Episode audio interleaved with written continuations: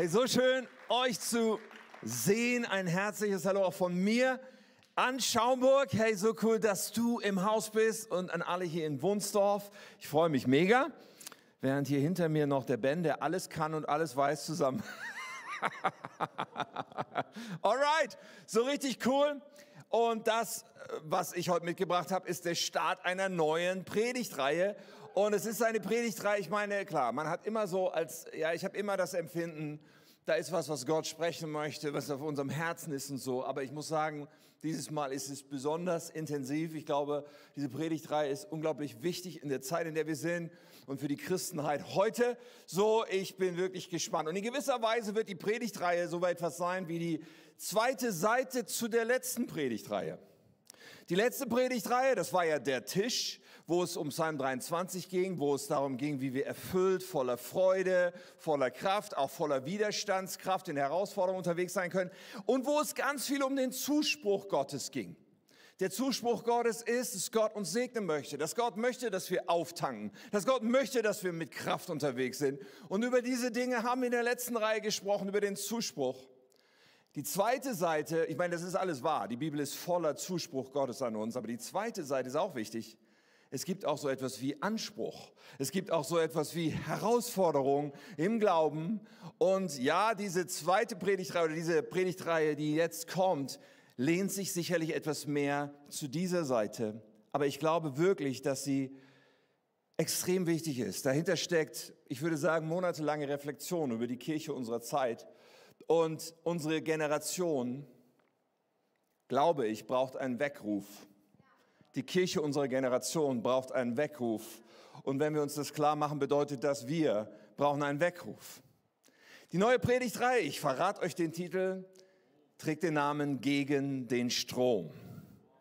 Und meine erste Predigt heute, der erste Teil, heißt Wahrheit 2022. Wir werden zwei Bibelstellen lesen. Das sind Bibelstellen, die so über der ganzen Reihe stehen und dann beten wir noch. Die erste Stelle ist von Paulus und er sagt den Römern Folgendes. Er sagt, richtet euch nicht länger nach den Maßstäben dieser Welt, nach den Wertvorstellungen, nach den Denkweisen, nach der Ausrichtung, nach dem, worauf diese Welt zielt, sondern lernt in einer neuen Weise zu denken, damit ihr verändert werdet und damit ihr beurteilen könnt, ob etwas Gottes Wille ist, ob etwas gut ist, ob Gott Freude daran hat und ob es vollkommen ist. Wow. Und dann lesen wir eine zweite Stelle, die stammt von Jesus. Und im Grunde, meines Erachtens, behandelt sie das gleiche Thema, nur nicht so sehr. Paulus redet über das Denken und Jesus redet über das Tun, über die Werke, über das Handeln. Und er sagt in der Bergpredigt in Matthäus 5, Vers 13, ihr, ihr, die mit mir unterwegs seid, ihr seid das Salz der Erde. Sag mal Salz. Das Salz der Erde. Wenn jedoch das Salz seine Kraft verliert, womit soll man sie ihm wiedergeben? Es taugt zu nichts anderem mehr, als weggeworfen und von den Leuten zertreten zu werden. Ihr seid das Licht. Das Licht der Welt. Ihr seid das Licht der Welt. Eine Stadt, die auf einem Berg liegt, kann nicht verborgen bleiben. Auch zündet niemand eine Lampe an und stellt sie dann unter ein Gefäß. Im Gegenteil, man stellt sie auf den Lampenständer, damit sie im Haus Licht gibt. So soll auch euer Licht vor den Menschen leuchten. Sie sollen eure guten Werke sehen und euren Vater im Himmel preisen. Herr himmlischer Vater, das ist unsere Sehnsucht, dass unser Leben dich ehrt. Und heute laden wir dich wieder ein, Herr, zu uns zu sprechen, mit Offenbarung zu kommen, geistlich Licht anzuschalten, sodass wir dich sehen, dein Herz, deine Wege, aber auch Wahrheit wirklich erkennen und reflektieren in unser Leben. Gott, sprich du. Und wir wollen alles, was du zu sagen hast, hören und tun. Danke, Herr. Amen. Hey, in unserem Artwork hier, in diesem Foto von der Predigtreihe, da sehen wir einen Fisch und ich hoffe, ich habe recht, es ist ein Lachs. Äh, ich äh, vermute, dass es ein Lachs ist, der hier so gegen den Strom, den Fluss raufspringt. Ich habe mich ein bisschen beschäftigt mit dem sogenannten atlantischen Lachs. Der atlantische Lachs ist ein faszinierendes Tier, denn das, der, der Lachs wird geboren sozusagen im Oberlauf von Flüssen, bewegt sich dann durch den Fluss in den Atlantik und lebt dann im Atlantik, aber also wird ziemlich groß, so. Nach zwei Jahren ist er ungefähr 75 Zentimeter groß, kann bis zu 50 Kilometer weit schwimmen am Tag. Und irgendwann passiert etwas in diesem Lachs, ungefähr nach zwei Jahren, ist da ein Empfinden von, ich gehöre hier nicht hin, ich muss zurück, ich muss gegen den Strom hinaufschwimmen an den Ort, wo ich herkomme. Und dieser Lachs in Nordeuropa und auch in, in, in Nordamerika bewegt sich dann den Strom aufwärts bis zum Oberlauf, um dort zu leichen, also Babys zu bekommen, hin. Viele dieser Fische sterben anschließend, weil diese Tortur und dieses gegen den Strom schwimmen so anstrengend ist, aber sie haben das Empfinden, ich muss dahin, nur so kann mein Leben Frucht bringen. Irgendwie ist in diesem Lachs das Empfinden, wenn er im Atlantik ist, das hier ist eigentlich nicht der Ort, wo ich hingehöre. Eigentlich muss ich dahin gehen, wo es gegen den Strom hingeht. Finde ich faszinierend. Er weiß, was seine Bestimmung ist und würde er nicht zurückkehren, nicht gegen den Strom schwimmen, so würde er aussterben. Der Lachs. Ist faszinierend, oder? Und uns dämmert vielleicht schon, dass es ein ziemlich interessantes Bild für uns Christen ist.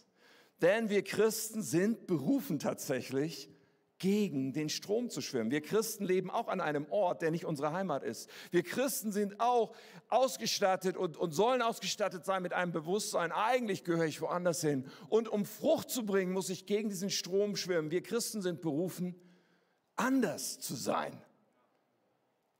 Zwei Leute haben so leise Ja gesagt. Also das wäre ein Punkt gewesen, wo man Amen sagen kann. Wir sind berufen, anders zu sein.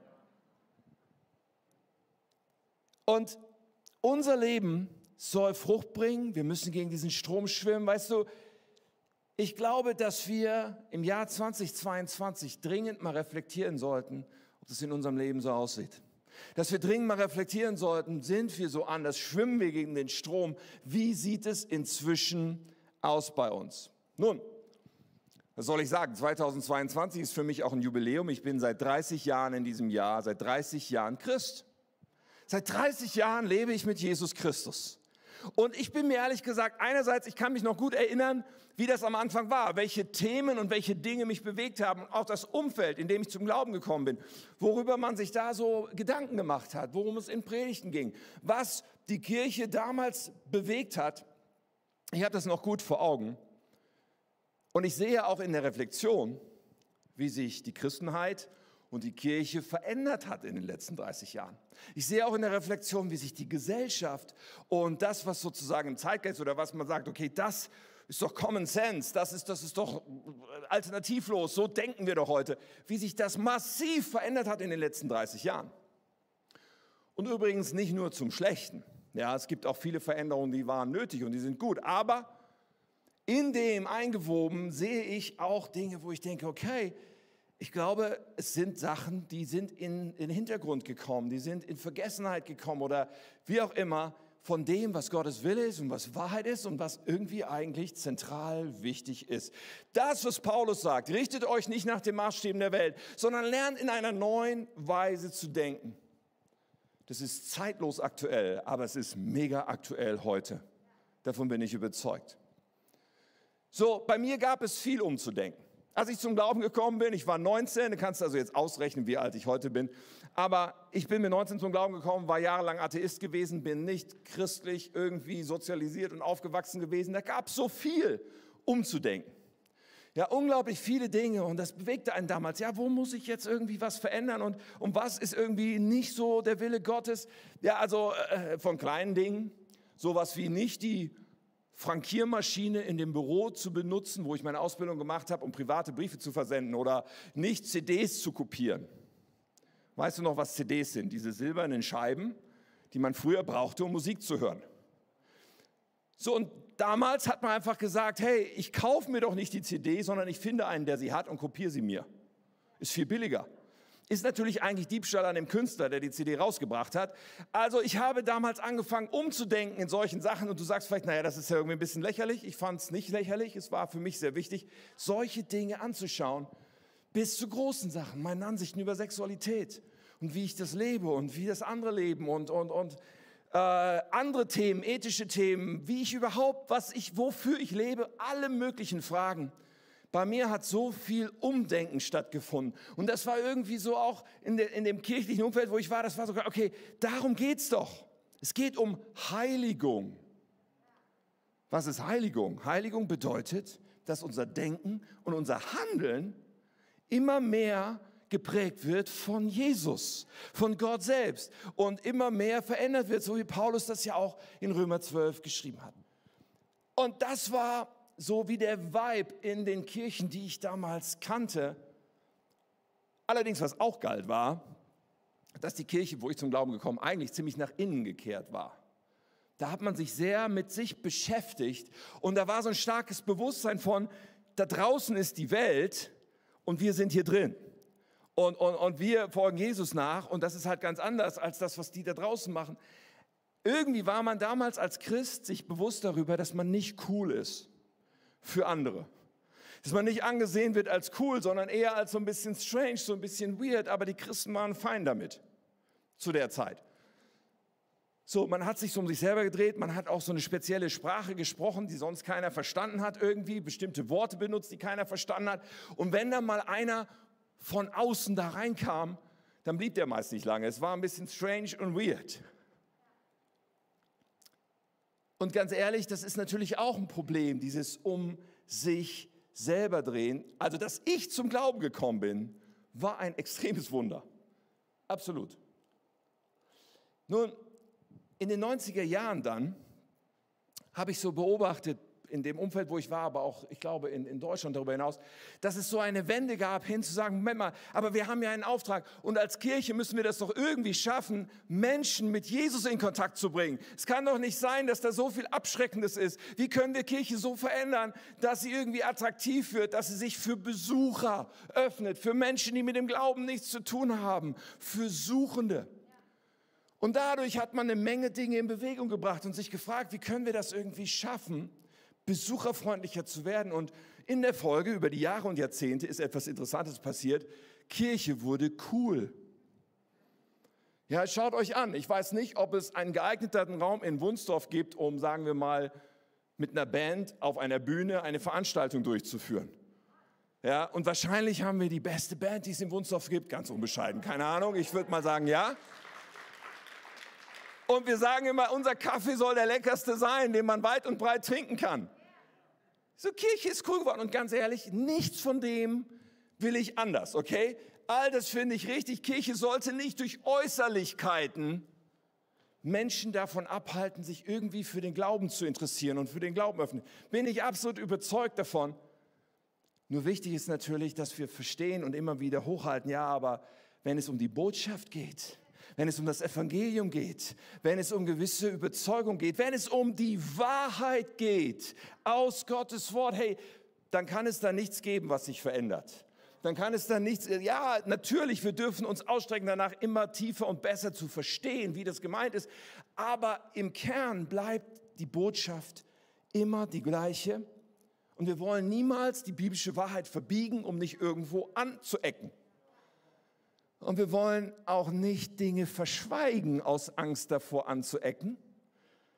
Aber vielleicht tun wir das manchmal, weil das Umfeld, in dem wir uns bewegen, eben mit bestimmten Sachen nichts anfangen kann, mit bestimmten Aussagen dann direkt das Empfinden hat, das ist nicht zeitgemäß, das ist nicht mehr aktuell, das ist überholt. Die Ansicht, die wir vertreten als Gesellschaft, ist doch alternativlos, so müssen wir das doch machen. Und wir Christen haben vielleicht manchmal etwas verloren von dem, Jesus spricht, wenn er unsere Berufung beschreibt als, ihr seid das Salz der Erde. Ihr seid das Licht der Welt, Matthäus 5. Er sagt uns, er spricht uns das zu und ich meine Salz, Salz löst eine Reaktion aus. Wenn Salz irgendwo reinkommt, dann ist da eine Reaktion. Licht löst eine Reaktion aus. Wenn Licht in die Dunkelheit kommt, kann Dunkelheit nicht Dunkelheit bleiben, sondern dann wird es hell. Und wenn du die Dunkelheit fragen würdest, dann würde sie sagen, das finde ich nicht gut, weil ich kann leider nicht so bleiben, weil das Licht da ist. Jesus spricht davon, dass wir berufen sind, eine Stadt auf dem Berg zu sein. Was bedeutet das? Ein weithin sichtbarer Fixpunkt, ein Orientierungspunkt, etwas, was gesehen wird und sich nicht bewegt. Die Stadt auf dem Berg. Stehen wir in der Gefahr, unsere Salzkraft zu verlieren? Jesus spricht in Matthäus 5 darüber und er sagt ja diese, diese Worte, wenn jedoch das Salz seine Kraft verliert, womit soll man sie wiedergeben? Also Jesus geht offensichtlich davon aus, dass es möglich ist, Salz zu sein, aber die Kraft zu verlieren. Salz, was nicht mehr aneckt, was nicht mehr rausschmeckt. Und das ist doppelt dramatisch, weil nicht nur das Salz nichts mehr taugt und zertreten wird, wie Jesus sagt in seinen Worten, sondern auch, weil die Welt dieses Salz nicht mehr schmecken kann, nicht mehr auf die Wahrheit gestoßen wird. So, das ist ziemlich dramatisch. Und dann gibt es da noch diese menschliche Eigenschaft. Und ich glaube, da können wir alle schnell zustimmen. Wir Menschen schwimmen gerne mit dem Strom. Menschen orientieren sich an Menschen. Wenn du heute Morgen Kleidung angezogen hast, ich bin dankbar, dass du es gemacht hast, dann hast du Dinge angezogen, die wahrscheinlich nicht du als erster Mensch des Universums dir ausgedacht hast, dass man sich so anziehen könnte sondern voraussichtlich ist es ein Produkt von Mode, von Trends, von irgendwas, was du mal gesehen hast oder vor 30 Jahren cool war oder sonst was. Aber du hast in irgendeiner Weise einen Stil der einer Kleidung gewählt, der beeinflusst ist von anderen Menschen, ziemlich sicher. Und das gilt ja nicht nur für diese äußeren Sachen, das gilt auch für unsere Ansichten und Werte. Menschen orientieren sich an Menschen. Wir haben eigentlich die Neigung, mit dem Strom zu schwimmen. Wir sind Herdentiere. Und wenn da bei uns etwas passieren soll, muss der Heilige Geist was machen, dass wir verstehen, Moment mal, meine Identität ist eine andere. Meine Heimat ist eine andere. Um fruchtbar zu sein, um in Bestimmung zu gehen, muss ich gegen den Strom schwimmen. Das ist ein krasses Ding, was der Heilige Geist tun muss, aber auch etwas, was wir umarmen müssen und sagen, hey, für mich ist es okay, wenn ich nicht cool bin. Für mich ist es okay, wenn ich für Überzeugung stehe, wenn ich für Wahrheit stehe und Menschen sagen, das finde ich aber nicht gut, das lehne ich aber ab, was du da vertrittst. Wir sind berufen, anders zu sein. Und das ist so ein wichtiger Punkt heute. Wir sind berufen, anders zu sein und für Gottes ewige Wahrheit zu stehen. Ist es etwas, was, was, was, zum Kern unseres, unserer Leidenschaft, unseres Wesens gehört? Nun, der Dunkelheit gefällt es nicht. Salz und Licht. Ein Vorwurf wird uns schnell begegnen, wenn wir für Überzeugungen stehen. Und vielleicht hast du das schon erlebt. Ja, ja, Christen wird dann schnell vorgeworfen, oh, ihr seid ja so anmaßend und intolerant. Ja, man steht einfach für eine Überzeugung und sagt, ich bin überzeugt, dass das die biblische Wahrheit ist. Und Menschen sagen, na, das ist anmaßend und intolerant. Das ist eigentlich ziemlich interessant, weil ich glaube, es ist genau andersrum. Es ist anmaßend und intolerant, wenn man jemandem nicht erlaubt, eine Überzeugung zu haben, die anders ist als die eigene. Und als Christen gehen wir nicht her und sagen, du darfst nicht glauben, was du glaubst. Nein, jeder darf glauben, was er glaubt. Ja, Gott gibt uns diese Freiheit. Jeder darf sich entscheiden, was er glauben will. Aber wichtig ist doch zu sagen, aber ich habe einen Standpunkt und ich habe eine Überzeugung. Und hoffentlich, wenn ich Jesus nachfolge, ist es eine biblische Überzeugung. Und für die stehe ich, egal ob es dem anderen schmeckt oder nicht, egal ob es einen Preis kostet oder nicht, egal ob ich immer noch cool bin oder dann halt nicht mehr cool bin für irgendwen. Okay. Salz und Licht. Licht, der Dunkelheit gefällt das nicht. Und dazu noch ein paar Gedanken was meint es überhaupt mit der Dunkelheit und so weiter? Ein paar Gedanken dazu. Ich glaube, dass es, wenn wir das biblisch untersuchen, absolut klar ist, dass wir als Christen in einem Kampf stehen. Einem Kampf nicht gegen Menschen, einem geistlichen Kampf. Und der Gegner ist der Teufel. Oh, ist auch so ein Wort, was man kaum noch in den Mund nimmt, oder? Aber Paulus redet darüber im Epheserbrief, Epheser 6. Und das lesen wir, Vers 11. Er sagt, legt die komplette Waffenrüstung Gottes an, damit ihr allen hinterhältigen Angriffen des Teufels, der Teufel verübt hinterhältige Angriffe, sagt Paulus, damit ihr all diesen Angriffen des Teufels widerstehen könnt. Denn wir kämpfen nicht gegen Menschen aus Fleisch und Blut, sondern gegen die bösen Mächte und Gewalten der unsichtbaren Welt, gegen jene Mächte der Finsternis, das musst du gut zuhören, jene Mächte der Finsternis, die diese Welt beherrschen. Mächte der Finsternis beherrschen diese Welt und gegen die bösen Geister in der Himmelswelt. Also wer Christ wird, biblisch ist es völlig klar, wer Christ wird, der wechselt die Seite. Der wird Teil von einer anderen, von einem anderen Staat, kann man sagen. Er wird Teil des Reiches Gottes. Man bekommt, wenn man Christ wird, ein neues Leben und wie einen neuen Pass. Und da steht, Kind Gottes, Bürger des Königreiches Gottes. Und das ist eine krasse Realität, weil man die Seite komplett wechselt. Das klingt abgefahren, ich weiß. Und wenn du zum ersten Mal hier bist oder zum ersten Mal so eine Predigt hörst, dann musst du denken, also was für, what the heck ist das für ein Zeug? Kann ich total verstehen, weil das ist nicht irgendwie Einstiegsgedanken, die ich hier heute bringe. Aber ich habe das Gefühl, dass die Fortgeschrittenen unter uns diese Gedanken unbedingt mal wieder hören müssen, damit wir das nicht aus dem Blick verlieren. Ja, es ist abgefahren, aber biblisch ist es sehr klar, wir werden Teil vom Reich Gottes und stehen damit in einem Kampf mit dem Reich, aus dem wir kommen, mit dem Reich, was unser Auslieferungszustand ist. Und das, nennt es Dunkelheit, die Bibel nennt es eigentlich mit folgendem Begriff, ist die Welt. Was verwirrend ist, weil wir das Wort Welt auch in Erdkunde benutzen und sowas. Aber biblisch, geistig gesehen, ist die Welt eine Beschreibung für alle Menschen ohne Gott die Menschheit ohne Gott. Und die Bibel macht klar, das ist unser Auslieferungszustand. Und wenn wir Christus in unser Leben aufnehmen, werden wir nicht mehr, sind wir nicht mehr Teil der Welt. Der Atlantik ist nicht mehr unsere Heimat, sondern wir begreifen, der Himmel ist unsere Heimat. Und das Reich Gottes ist unsere Heimat. So, das ist abgefahren. Und diese Welt ohne Gott, und das ist ganz, ganz wichtig, dass wir das verstehen, die Welt ohne Gott ist kein neutraler Boden. Wir waren nicht vorher so für uns und dann haben wir jetzt Gott. Nach dem Motto, Christus ist jetzt noch so ein Add-on in meinem Leben. Nein, nein.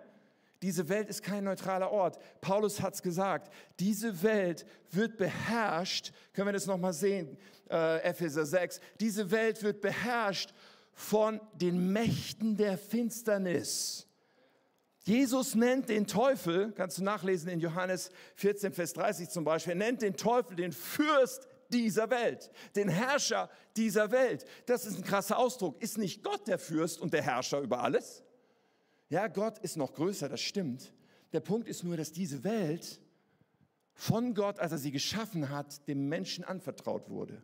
Der Mensch dann gesagt hat, ich möchte mein eigenes Ding machen und nicht äh, von Gott geleitet sein. Und dadurch eben nicht ein neutraler Raum betreten wurde, sondern dadurch dieser Bereich der Macht der Finsternis geöffnet wurde. Und deswegen ist diese Welt unter diesem Einflussbereich, was krass ist. Nun, ich glaube, wir thematisieren den Teufel wahrscheinlich zu wenig, weil in unserem Umfeld machen wir uns damit lächerlich. Ach, der Teufel. Ist das so einer mit einer roten Strumpfhose und zwei Hörnchen oder was? Aber es ist biblisch eine Realität, dass wir hinterhältigen Angriffen, so hat es Paulus genannt, gegenüberstehen.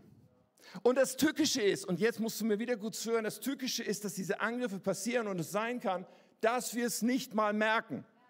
Das klingt harmlos. Naja, wenn ich das nicht merke, ist ja nicht schlimm. Nein, nein, das Ding ist, wir glauben, also wir, wir, wir, wir ordnen das nicht so zu, Dinge, die passieren nicht zu, als das ist jetzt ein Angriff. Sonst würden wir ja viel wacher sein. Sonst würden wir ja Dinge ganz anders einsortieren, wenn wir damit rechnen würden, dass das jetzt ein Angriff ist. Aber wir merken gar nicht, dass wir angegriffen werden und wir merken gar nicht, wie wir gefangen genommen werden. Und deswegen sind wir oft so schutzlos. Nun, wie greift der Teufel uns an? Die zentrale Art, ganz wichtig heute, die zentrale Art, wie der Teufel uns angreift, ist durch Lügen. Lügen. Lügen. Johannes 8, hier spricht Jesus, er spricht mit einigen Leuten, das ist jetzt gerade nicht so wichtig, aber nebenbei bringt er einiges über den Teufel an Beschreibungen. Er sagt folgendes, ihr habt den Teufel zum Vater. Ihr tut mit Vorliebe die bösen Dinge, die er tut. Und dann sagte er, der Teufel war von Anbeginn an ein Mörder und hat die Wahrheit immer gehasst. In ihm ist keine Wahrheit. Wenn er lügt, entspricht das seinem Wesen denn er ist ein Lügner und der Vater der Lüge. So, hinterhältige Angriffe des Teufels. Wie greift der Teufel uns an? Er belügt uns. Und er ist ein Meister darin zu lügen. Es ist seine zentrale Strategie. Jetzt frage ich dich mal eins. Bist du schon mal angelogen worden? Also menschlich gesprochen. Bist du schon mal, ja wahrscheinlich schon, oder? Wahrscheinlich wurden wir alle irgendwann schon mal angelogen von jemandem. Und da gibt es ja diese Art von Lügen, die einem sofort ins Auge sticht. Weißt du, wenn meine vierjährige Tochter vor mir steht mit einem schokoladenverzierten Mund und mir sagen will, dass sie nicht an den Brownies genascht hat, kann ich das schnell durchschauen. Aber eigentlich ist das bei der Lüge ja so. Lüge ist ja eigentlich gedacht dazu, nicht aufzufliegen. Wenn uns jemand anlügt, dann ist ja eigentlich der Zweck der Geschichte, dass wir denken, das ist wahr. Dass wir denken, das ist logisch. Dass wir denken, ja, das stimmt. Und der Teufel ist der Meister der Lüge. Er ist der Meister darin, auch manchmal ein bisschen Wahrheit mit dicker Lüge zu vermischen und uns so zu präsentieren, dass wir denken, ja, das klingt logisch. Ja, das ist bestimmt die Wahrheit. Ja, das erscheint mir total weise und sinnvoll, dass ich das jetzt mache. Das erscheint ja total richtig zu sein. Der Teufel ist ein Meister darin, dir und mir Lügen so zu präsentieren, dass wir es gar nicht schnallen. Und das ist das Perfide. Wir merken nicht, wie wir angegriffen werden und wie eine Lüge etwas in unserem Leben platziert, was designt ist, um uns zu zerstören. Deswegen ist es so wichtig, dieses neue Denken, was Paulus sagt, lernt in einer neuen Weise zu denken. Mit Lügen unser Denken prägen ist die zentrale Vorgehensweise des Teufels und aus unserem Denken kommt dann unser Handeln. Jesus redet ja über die Werke, die sozusagen als Licht leuchten für die Menschen und das ist, äh, ist die andere Seite der gleichen Medaille. Aus dem Denken kommt das Handeln. In dieser Predigtreihe werden wir starten und heute und nächste Woche über das Denken sprechen. Aber wir kommen auch noch zu den Auswirkungen auf unser Handeln, ganz klar. Nur die Strategie des Teufels ist, durch Lügen unser Denken zu prägen. Und jetzt sitzt du vielleicht hier oder in Schaumburg, du hörst diese Botschaft und denkst, Tim, willst du jetzt etwas sagen, dass mein Denken vielleicht von Lügen geprägt ist? Das klingt ja anmaßend, oder? Aber ich muss es zugeben, ja, genau das will ich sagen. Aber nicht nur dein Denken, potenziell genauso mein Denken. Ich glaube, dass wir alle in der Gefahr stehen, dass wir Lügen geschluckt haben und nicht merken, dass es Lügen sind. Und wenn wir glauben, das kann nicht sein, haben wir ganz sicher eine dicke Lüge geschluckt wenn wir uns für immun halten, wenn wir glauben, also wir können jede Lüge erkennen, dann halten wir uns garantiert auf mit einer dicken Lüge. Das ist einfach nicht wahr. Der Teufel ist ein Meister darin, uns zu belügen. Und die einzige Chance, die es irgendwie gibt, die einzige Chance ist, dass wir uns mit Wahrheit wieder ganz neu füllen. Das Kennzeichen von Lüge ist, es erscheint uns erstmal logisch und wahr und rational und weise, genau das zu tun, was die Lüge sagt. Und wir leben in einer postchristlichen Gesellschaft, die hat uns alle geprägt und sie ist durchdrungen und gekennzeichnet von Lüge. Vielleicht muss ich das Wort ganz kurz erklären. Postchristliche Gesellschaft, so nachchristliche Gesellschaft. Was bedeutet das? Also irgendwann sind wir in Europa und in der westlichen Welt mal mit einer vorchristlichen, mit einer prächristlichen Gesellschaft gestartet. So, das war so vor 2000 Jahren als man in Europa noch irgendwelche Götter angebetet hat. Es war zutiefst spirituell, die haben an alle möglichen Geister geglaubt, aber es war auch zutiefst brutal und grausam, was sich in Europa abgespielt hat. Bevor, was passiert ist, der christliche Glaube kam. Dann wurde, brach eine Zeit an, wo Europa und von, von da aus die westliche Welt durch christliche Werte und durch christliche Impulse geprägt wurde. Und das ist spannend, weil ganz viele Dinge, die wir schätzen an unserer Kultur, gehen darauf zurück, dass es diese christliche Prägung gab. So viel, was Menschlichkeit bedeutet, so viel, was sozial ist, so viel, was den Schutz von Minderheiten betrifft, so viel, was, was irgendwie gegen Ausgrenzung ist, so viel, was irgendwie zur Entfaltung beiträgt, so viel, was auch zur wirtschaftlichen Entfaltung beigetragen hat, hat zu tun mit Werten, die der christliche Glaube überhaupt erst etabliert hat. Wir sind eine Gesellschaft, die eine Geschichte hat, die christlich geprägt hat, eine Kultur, die christlich geprägt war. Und ja, da war nicht alles gut. Der Mensch bleibt immer noch ein Egoist. Da sind auch genug Sachen passiert, die überhaupt nicht gut sind, gar keine Frage. Wir sind anfällig für Böses als Menschen, aber es gibt diese Prägung. Und wenn ich das Grundgesetz von Deutschland aufschlage, dann lese ich als ersten Satz, dass Menschen in der Verantwortung vor Gott und den Menschen, das ist der erste Satz, in der Verantwortung vor Gott und den Menschen geben wir uns dieses Grundgesetz. Da ist eine Prägung, von deren Früchten wir an so vielen Stellen essen und genießen. Nur das Ding ist, in den letzten Jahrzehnten hat sich das Blatt weiterentwickelt und, und oder weiterentwickelt ist das falsche Wort, aber es ist sozusagen weitergegangen mit großen Schritten in eine nachchristliche Kultur, in eine nachchristliche Gesellschaft. Und nachchristlich ist nicht das gleiche wie vorchristlich. Also ich kenne keinen, der Odin anbetet oder sein erstgeborenes Kind opfert für die Götter. Kenne ich nicht. Nachchristlich ist anders. Nachchristlich möchte nämlich gerne die Errungenschaften, sozusagen das Gerüst, die Vorzüge dessen, was unsere christliche Geschichte hervorgebracht hat, das möchte man gerne behalten, aber wirft über Bord die ganze Ausrichtung, die ganze Vision dahinter und viele von den Werten, die das hervorgebracht haben, was wir heute genießen. Das wird abgelehnt und über Bord geworfen. Unsere Kultur heute ist so ein bisschen wie der Teenager, der die Autorität seiner Eltern ablegt, ablehnt, der ihnen jeden Tag die Fehler unter die Nase reibt, aber trotzdem noch zu Hause wohnt, seine Wäsche waschen lässt und den Kühlschrank leer futtert. So ist die Kultur heutzutage.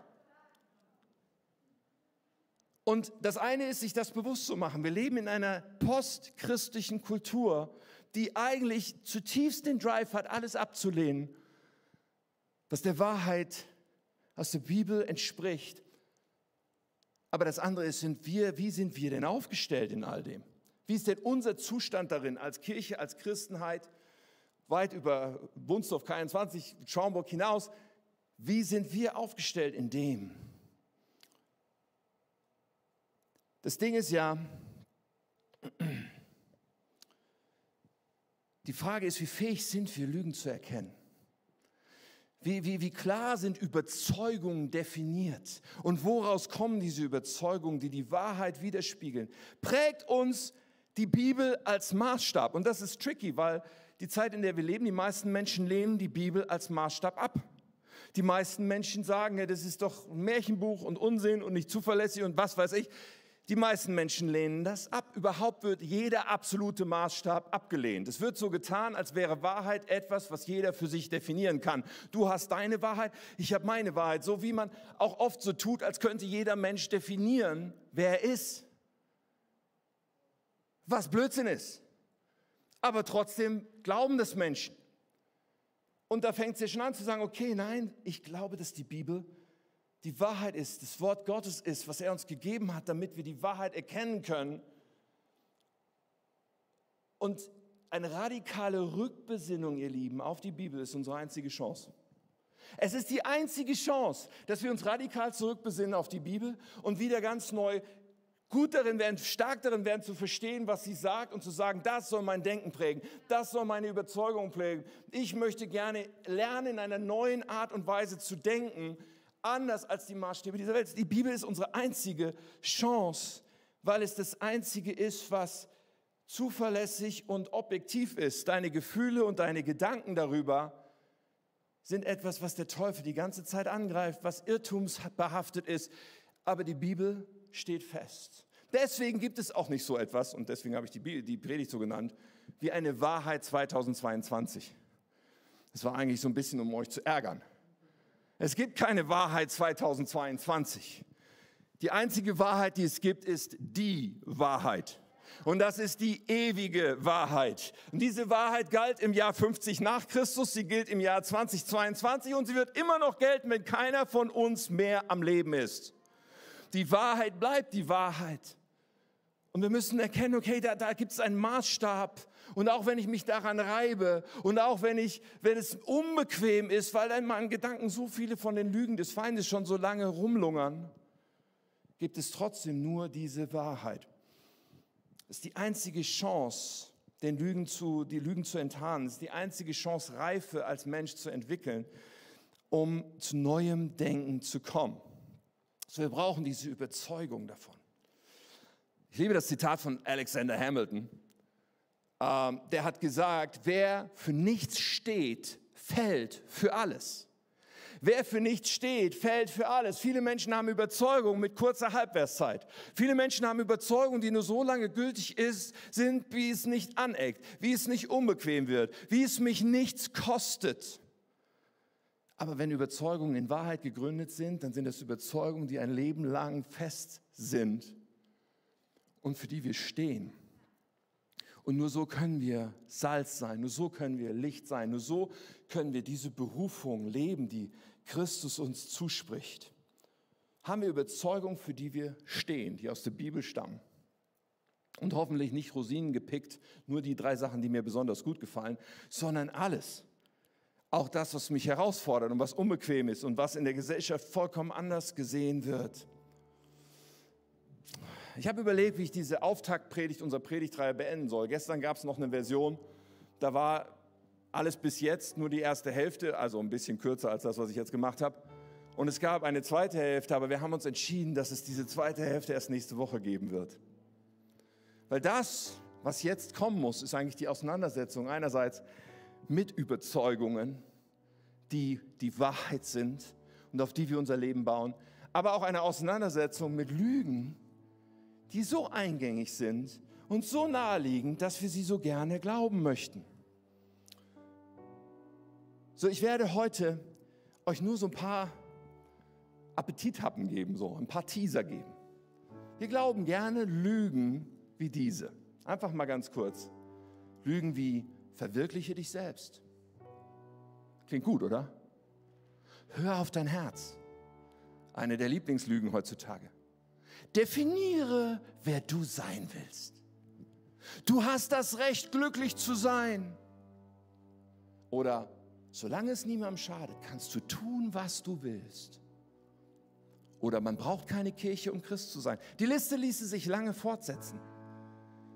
Ihr Lieben, ich glaube, dass das alles Lügen sind. Aber Lügen, die sich gut anfühlen, Lügen, die sich gut anhören, Lügen, die man gerne mal schluckt. Und trotzdem sind es Lügen. Wir werden uns damit auseinandersetzen.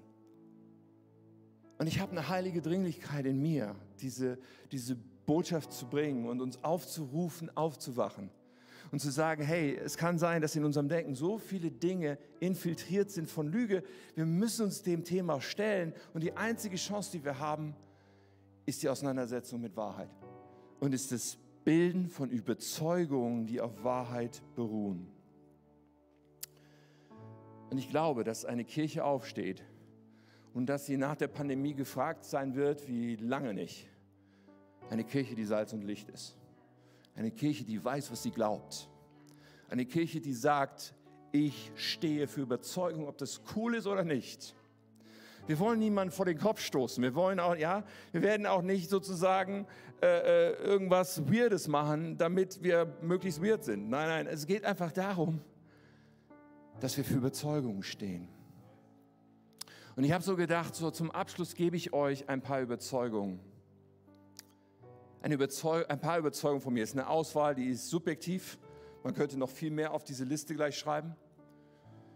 Aber es sind Überzeugungen, von denen ich überzeugt bin, von denen Katja überzeugt ist, von denen wir als Team überzeugt sind. Und Überzeugungen, die auf der Wahrheit beruhen. Ist ein bisschen gefährlich, weil diese Überzeugungen müssten eigentlich alle erklärt werden. Sie sind alle erklärungsbedürftig. Ist auch ein bisschen gefährlich, weil eigentlich kann man sie nicht, man kann nicht eine isoliert rausreißen, sondern sie gehören auch irgendwie zusammen. Aber ich mute euch das zu. Nachher am Ausgang bekommt ihr so eine Karte, wo die alle draufstehen, als Einladung an dich, dass du das zu Hause reflektierst. Dass du in der Woche bis zum nächsten Sonntag, wo es dann damit weitergeht, dich fragst, sind das Überzeugungen von mir? Oder gibt es da Dinge, wo ich sage, hm, bis jetzt habe ich das nicht so gesehen? Ist okay, aber Setz dich damit auseinander. Setz dich damit auseinander. Fang an zu beten, fang an zu reflektieren. Fang an, Gott einzuladen, Lügen zu enttarnen. Und das ist, was wir jetzt auch gleich dann tun werden. Ich werde euch die sieben Überzeugungen lesen und dann werde ich direkt nahtlos beten. Ich lade dich ein, in dem Moment dich zu öffnen, zu sagen, Herr, enttarne die Lüge in meinem Leben. Herr, füll mich und, und, und schalt das Licht an deiner Wahrheit. Diese Überzeugung möchte ich euch vorlegen. Die erste lautet, es geht nicht um mich. Es geht nicht um mich. Zweitens, wahres Leben finde ich nur in Jesus, nirgendwo sonst. Dann mit der Herrschaftsfrage. Und gemeint ist, dass Jesus Christus Herr ist. Steht und fällt alles.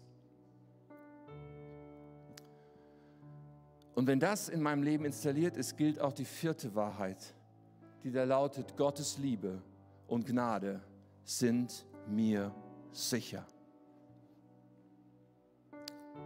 Das fünfte ist, die Bibel als Gottes ewig wahres Wort ist bindend für mich, ist meine Autorität. Ich richte mich danach.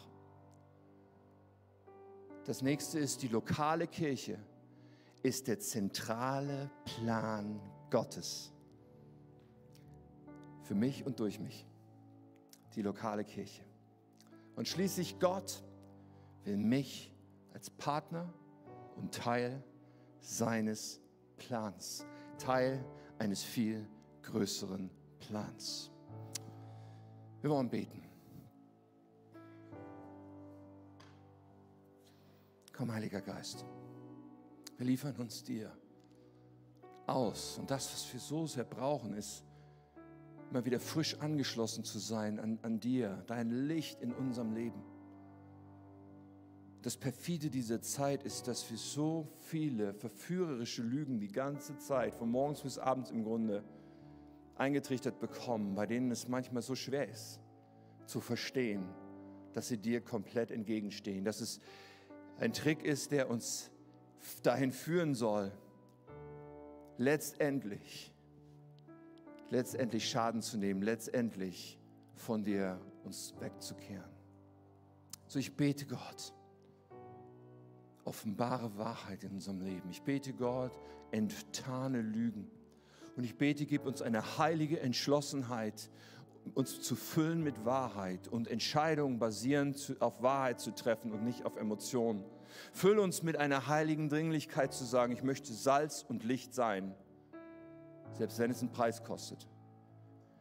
Selbst wenn das Stehen für Wahrheit bedeutet, etwas auszuhalten oder etwas, ja, etwas sichtbar zu machen, was einfach da ist und was trennt. Geist Gottes, tu dein Werk in uns.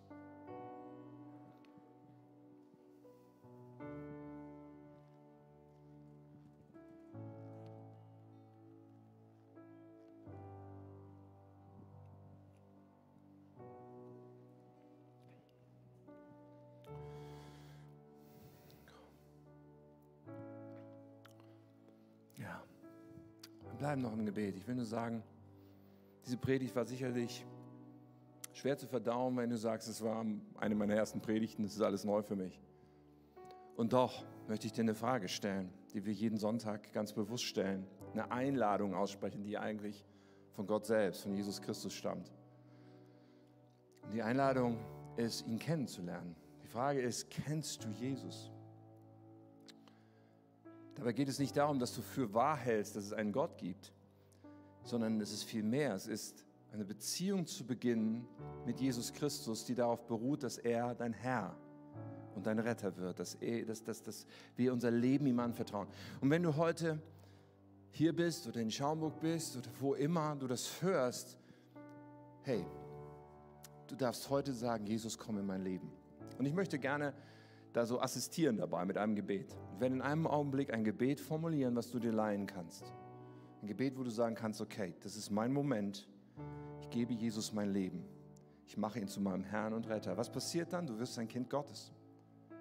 Du wirst Teil von dem Reich von Gott. Und es beginnt etwas, was sich Nachfolge nennt, mit Jesus zu leben und dich von ihm prägen zu lassen. Wer ist heute hier, der sagt, ich möchte gerne Jesus Christus kennen und in mein Leben einladen als Herrn und Retter? während die Augen geschlossen sind, mache ich dir Mut, Gott mal kurz deine Hand entgegenzustrecken. Das hilft auch dir selbst als, als, als Erinnerung, morgen, nächste Woche zu wissen, ich habe es genau so gemeint. Es war dieser Tag, wo ich meine Entscheidung getroffen habe. Streck mal kurz deine Hand hoch und sag, jawohl, Jesus, du sollst mein Herr und Retter sein. Zum ersten Mal vielleicht oder ganz neu. Wenn deine Hände umwandern, kannst du sie gerne auch wieder runternehmen. Dankeschön, Dankeschön. Und dann beten wir gemeinsam. Und du kannst dir diese Worte leihen. Lass uns alle gerne mitbeten, wenn ihr mögt. Lieber Jesus, ich komme jetzt zu dir, weil ich dir mein ganzes Leben anvertrauen will. Vergib mir meine Schuld. Räum alles weg, was mich von Gott trennt. Mach mich zu einem Kind Gottes. Gib mir dein neues Leben. Danke, dass du mich so sehr liebst. Erfüll mich mit deinem Heiligen Geist und leite mich. Von heute an will ich dir folgen mit meinem ganzen Leben. Amen.